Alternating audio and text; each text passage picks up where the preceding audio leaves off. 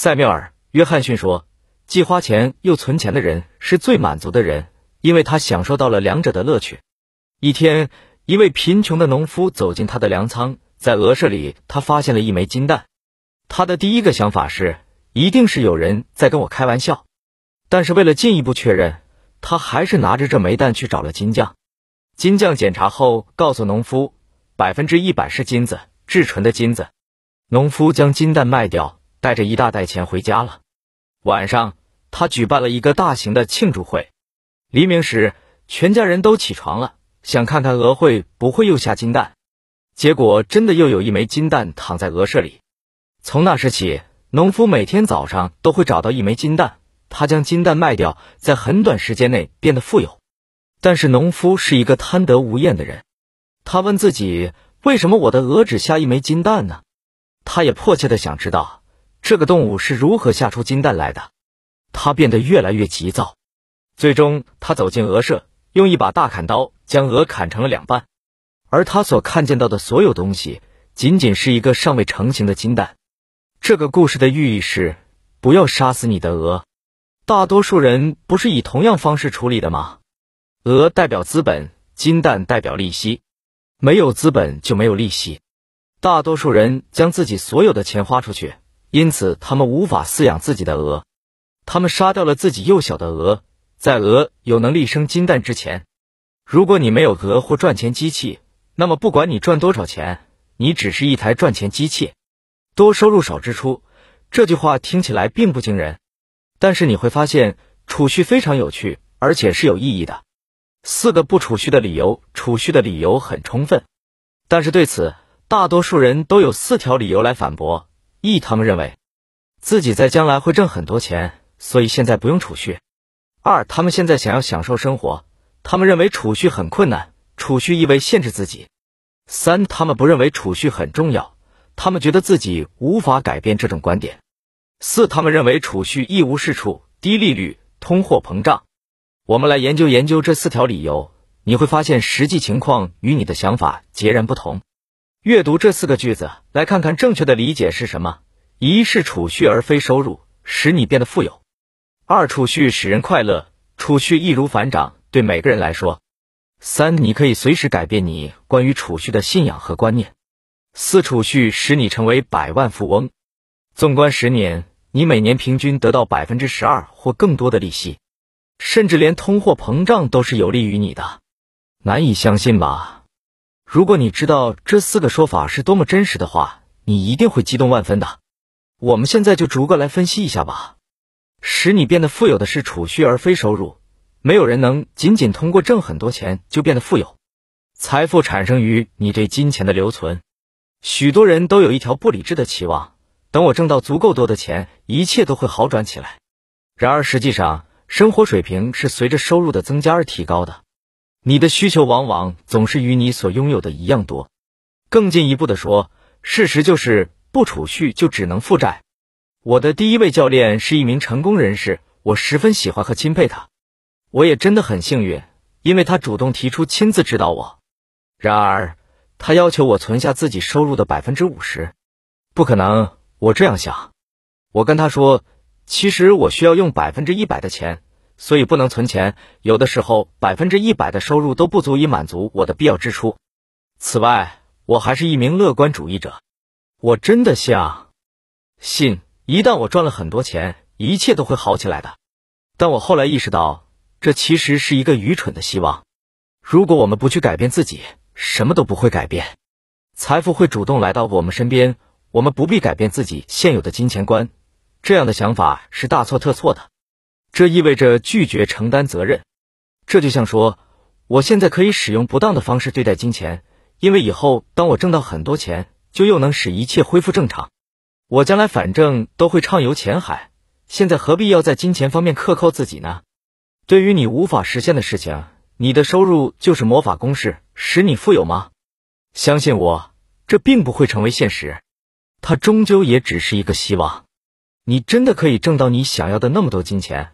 而你的财务状况不会发生改变，这样的人我认识成百上千个，他们的月薪达到两万五千欧元甚至更多，而他们除了债务一无所有。为什么收入增加而财务状况不变。因为有两个因素仍然保持不变：净收入的储蓄百分比和你自己。如果你现在挣的钱不够用，那么就算你挣双倍的钱，还是不够用，因为储蓄百分比没有变。如果你今天挣一千欧元，将百分之十存起来，也就是一百欧元；而如果你挣一万两千欧元，要存下同样的百分之十，也就是一千二百欧元，就困难得多，因为数额大很多。因此，在收入低微的情况下，储蓄反而更容易一些，相对而言，省下一百欧元比省下一千二百欧元容易一些。总量越大，相同百分比的数额就越大。所以，你应该现在就开始储蓄。同理而言，不管处于什么样的困境，你的处境永远都不可能比今天更轻松。今天就开始存下你净收入的一百分之零吧。因此，尽早开始储蓄吧。如果你现在十八至二十岁，还和父母生活在一起，现在就是最佳时机。你以后的处境再也不会比现在更轻松了。你以后还有什么时候能有这么低的消费呢？即使你必须上交一部分钱，这与你搬出去要花费的钱也无法相比。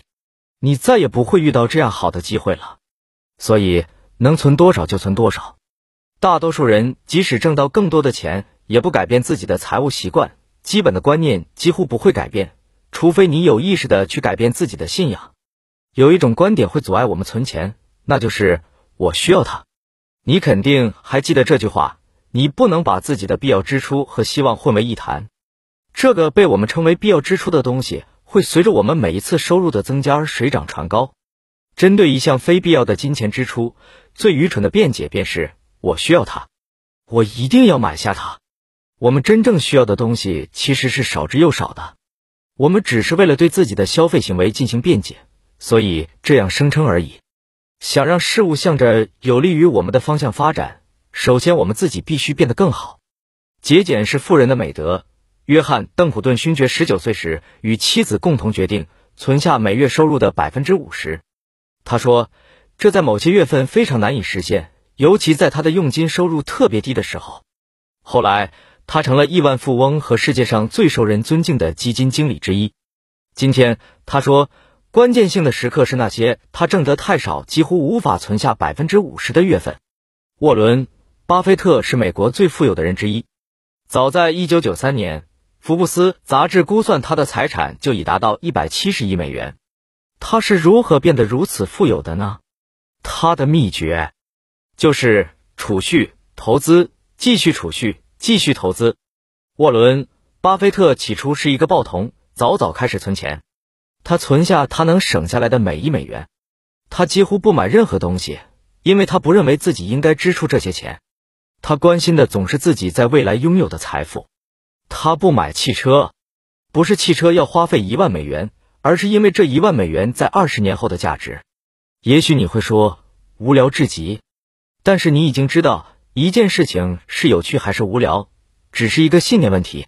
如果你在四十年前将这一万美元交给沃伦·巴菲特去投资，今天就会变成一点也不无聊的八千万美元。你知道下面这几位公司创始人有什么共同点吗？他们是维尔纳·冯·西门子、罗伯特博士、费迪南德·保时捷、哥特利布、戴姆勒、亚当·欧宝、卡尔、奔驰、弗里茨、汉高、海因茨、利多夫。约翰·雅各布斯、亨利·雀巢、鲁道夫、卡尔施泰特、约瑟夫·奈克曼、莱因哈特·曼内斯曼、弗里德里希·克鲁伯以及阿尔迪兄弟，他们节俭、节俭再节俭。他们花费的金钱比自己的收入少，明智的选择了投资。节俭肯定不是他们富裕的唯一原因，但明显是一个前提条件。没有这一基础，富裕是没有指望的。你绝对找不出不节俭的公司创始人。许多企业家都曾破产，也许你会说，你经常听到一些企业家破产的消息。对，但是他们没有消费债，生活也不奢侈，他们其实很节俭。他们破产不是因为他们私下里不节俭，而是因为一些不利情况或投资失败。因为节俭和他们的企业家精神，他们度过了这些危机。他们通常可以在几年时间里保持最低的支出水平。他们几乎不为自己花任何钱。他们能够忍受个人生活的简朴，他们在某些方面节俭至极，以至于许多人会惊愕的大叫：“这不适合我。”我不能，也不想这样。但请记住，成功者准备好了去做大多数失败者拒绝去做的事情。大多数人都拒绝储蓄，他们想要享受当下。很早以前，歌德就已经注意到这一现象。每个人都想要当一个什么样的人，却没有人愿意成为一个什么样的人。伟大的企业家都想变得富有，他们献身于这一目标，其他任何事都次之。他们不做任何事来显得自己很有钱，外表对他们来说是无关紧要的。他们想要成为有所作为的人，因此节俭。也许你属于这一类人，这类人会说：“我是个例外，我可以花掉百分之一百的钱，但我仍然可以变得富有。”我想说，也有这种可能，因为的确会有一些让人难以置信和莫名其妙的事发生。不过，数据统计并不站在你那边，而且直接改变你的信仰可能会简单的多。储蓄真的不是那么困难，储蓄使人快乐，储蓄易如反掌。你选择享受生活的时间，就是你开始储蓄的时间。但是，不要在尝试之前失败过多次的方式。大多数人储蓄的方式都错了。他们使自身处境变得艰难，他们试着紧缩整个月的开支，他们在这里抠一点，在那里省一些。尽管如此，一个月通常也剩不下什么，或者突然冒出来一笔意料之外的修理费，或是一张忘记支付的账单。也许你曾经从另一个角度看待这种现象，其实你一直在付钱给别人，却从来没有为自己付过钱。买面包的时候付钱给面包师，支付利息时。付钱给银行买肉时，付钱给肉铺老板；剪头发时，付钱给理发师。那你什么时候才付钱给自己呢？你在自己的生活中，至少应该和你的面包师、银行家、肉铺老板和理发师同等重要才对。储蓄意味着支付自己，你应该付钱给自己，而且应该首先付钱给自己。我的建议是，自己给自己发薪水，将每月收入的百分之十存入一个独立账户中。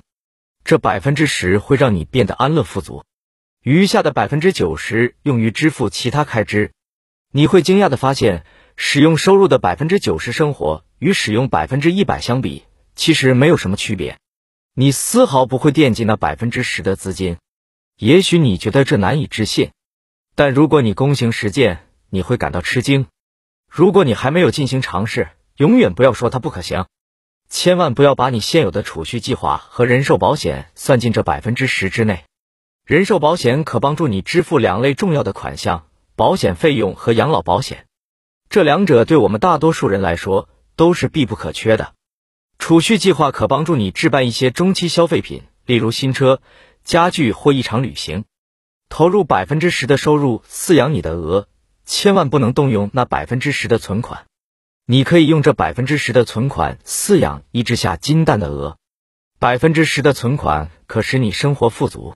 你很快就会发现，这百分之十的存款足以使你富裕起来，甚至你不用工作，仅靠利息即可生活。使用收入的百分之九十生活和使用百分之一百相比没什么区别。你难以相信这一说法，你的反应和我讲座课上的学生一样。而当他们尝试过我的方法之后，我得到了如下反馈：我从来不认为这种方法具备可行性，但当我坚持几个月之后，我就完全忘记那百分之十的资金了。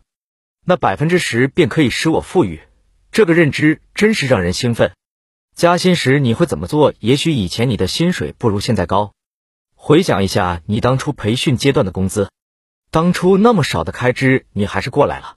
你第一份工作的薪金如何？一般情况下，我们的薪水会不断提高，开支也随着薪金水涨船高，最终将挣的钱花光。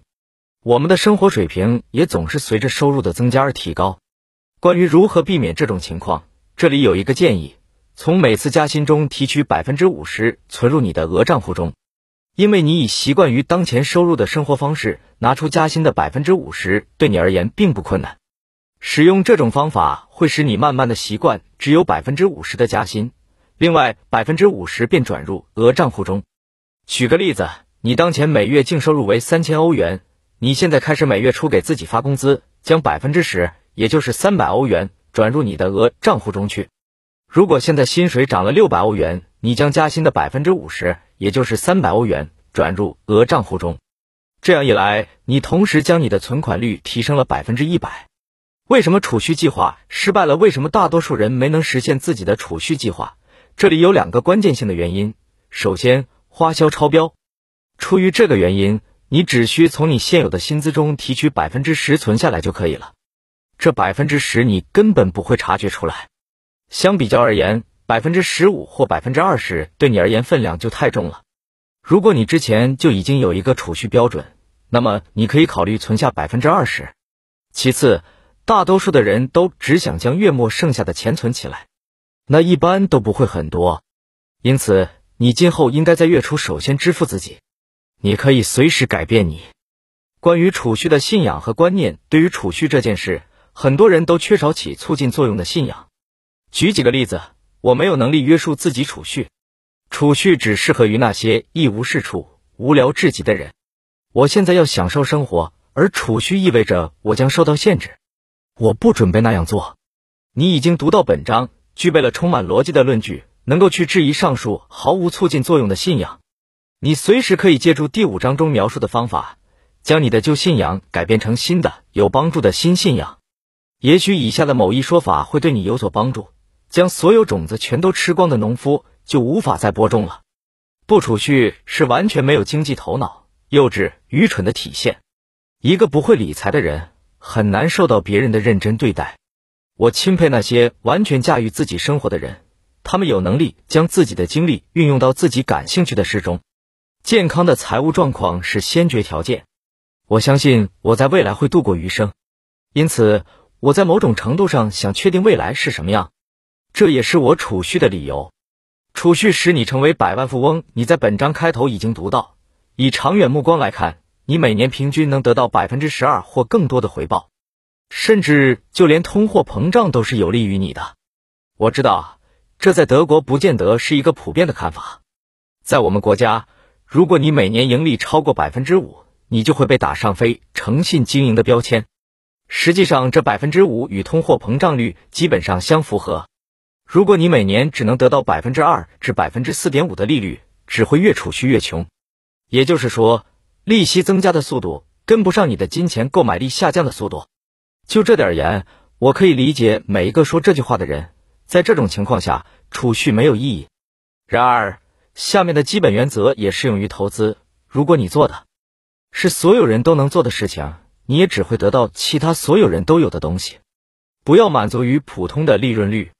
第一步行动是学习关于投资的基本知识，这在接下来几章中有详细描述。